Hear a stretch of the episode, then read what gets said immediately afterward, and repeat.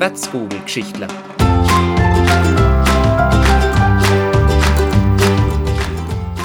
Von und mit eurem Adrian Rossner aus Zell.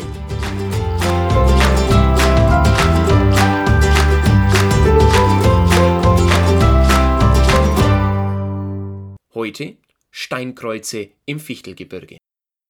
Einsam, teils gar voll ins Vergessen und überwuchert von den Ranken der Vergangenheit, stehen sie mahnend an manchem Wegesrand. Steinkreuze.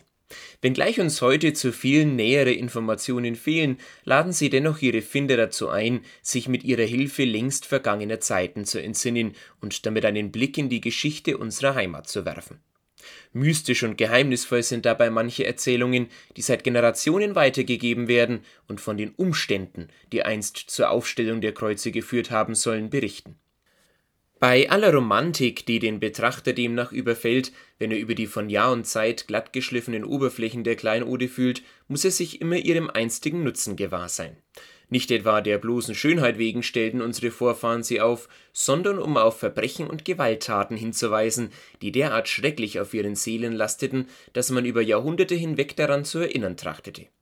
Allen voran im Mittelalter, einer Zeit, in der die Rechtsprechung recht eng mit dem Kirchenheil in Verbindung stand, forderte man im Rahmen einer Art von Blutrache von Mördern und Totschlägern das Aufstellen eines steinernen Mahnmals in Kreuzesform, um damit Buße zu tun vor dem höchsten Gericht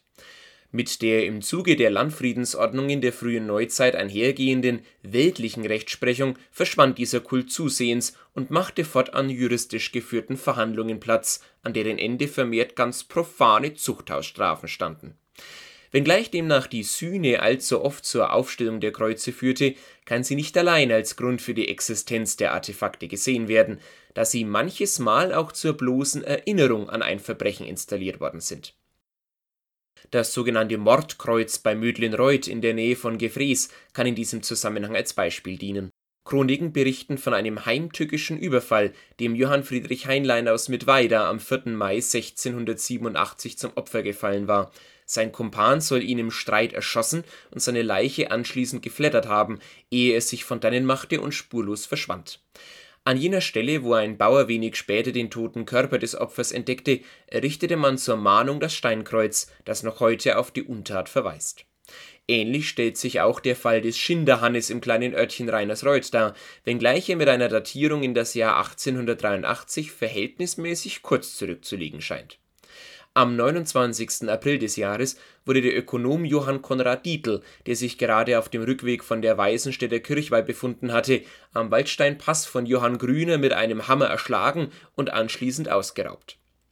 obwohl die Beute, Akten zufolge eine silberne Taschenuhr und 15 Mark in bar, relativ gering ausfiel, zeichnete sich der Mord durch eine große Brutalität aus, die dazu führte, dass eine wahre Jagd nach dem Täter begann. Nachdem man Grüner aufgrund fehlender Beweise ein erstes Mal ungestraft davonkommen lassen musste, ermöglichte schließlich die Aussage seines Bruders die erneute Inhaftierung, die mit der Todesstrafe endete Allein durch die Gnade des Prinzregenten wurde sie schließlich in einen lebenslangen Gefängnisaufenthalt abgemildert. An der Stelle der Tat jedoch zeugt bis heute ein Gedenkstein vom grausamen Mord. Auch Schwedenkreuze gehören zur Kategorie der Gedenksteine. Wie beim Exemplar in der Häuselohe nahe Selb ranken sich um diese Objekte düstere Erzählungen von martialischen Schlachten, beispielsweise während des Dreißigjährigen Krieges, deren Opfer man meist direkt am Ort ihres Todes bestattete Ähnlich verhält es sich zudem mit Preußengräbern, eines der berühmtesten findet sich bei Oberleitsch in der Nähe von Kulmbach, die aus der Zeit des Siebenjährigen Krieges stammen. Natürlich darf nun nicht davon ausgegangen werden, dass hinter jedem Steinkreuz eine blutige Geschichte steht, teils dienten sie, oder auch in Stein gehauene Kreuzzeichen, schlicht der Markierung bedeutender Altstraßen oder aber der Bitte um den Beistand der Heiligen beim Schutz der Ernte vor Unwettern und anderen Katastrophen Wenngleich demnach jedes der bis heute erhaltenen Kleindenkmäler seine ganz eigene Entstehungsgeschichte hat, dienen sie alle dazu, die Fantasie der Menschen zu beflügeln und lassen ihren Betrachtern noch immer den ein oder anderen Schauer über den Rücken rinnen. Immerhin vermag keiner zu sagen, welcher Wahrheitsgehalt beispielsweise den Erzählungen von Seelenlöchern innewohnt Auch die Tatsache, dass manche Kreuze Schabspuren aufweisen, die unter anderem darauf zurückzuführen ist, dass die anfallenden Splitter heilende Kräfte haben sollen, beweist eine große Bedeutung der Artefakte allen voran im Volksglauben der Region